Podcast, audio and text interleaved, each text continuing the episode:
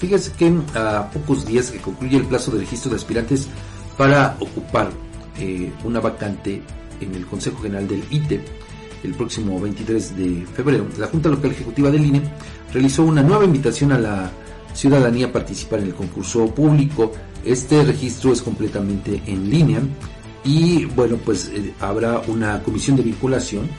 que verificará el cumplimiento de requisitos legales y aprobará más tarde el 11 de marzo la relación de aspirantes que cumplan para publicarla con sus resúmenes curriculares. Entre los requisitos, por si a ustedes le interesan, están eh, pues tener más de 30 años al momento de la designación, título profesional de licenciatura, 5 años de residencia en Tlaxcala, salvo ausencias de menos de 6 meses por servicio público educativo y no haber sido consejero electoral de ITE o de otro estado. Y bueno, pues esta vacante es para cubrir la que pues va a dejar eh, el consejero menor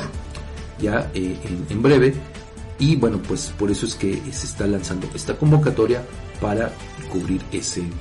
ese espacio. Este, esperemos pues desde luego que haya eh, pues una respuesta